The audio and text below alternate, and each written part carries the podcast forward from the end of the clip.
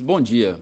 Segunda-feira, 29 de agosto, Bolsa Paulista negociando com pequena baixa de 0,05%, com o índice Bovespa a 112.235 pontos. Mercado americano, o índice Dow Jones em baixa de 0,63% e a Nasdaq recuando 0,6%. Na Europa, em Londres, bolsa em baixa de 0,71%. Bolsa da França operando no negativo em 1%. E na Alemanha, queda de 0,71%. Mercado de moedas, o euro a R$ 5,07, alta de 0,6%. Dólar comercial é negociado a R$ 5,06, estável. E a poupança com aniversário hoje, rendimento de 0,65%.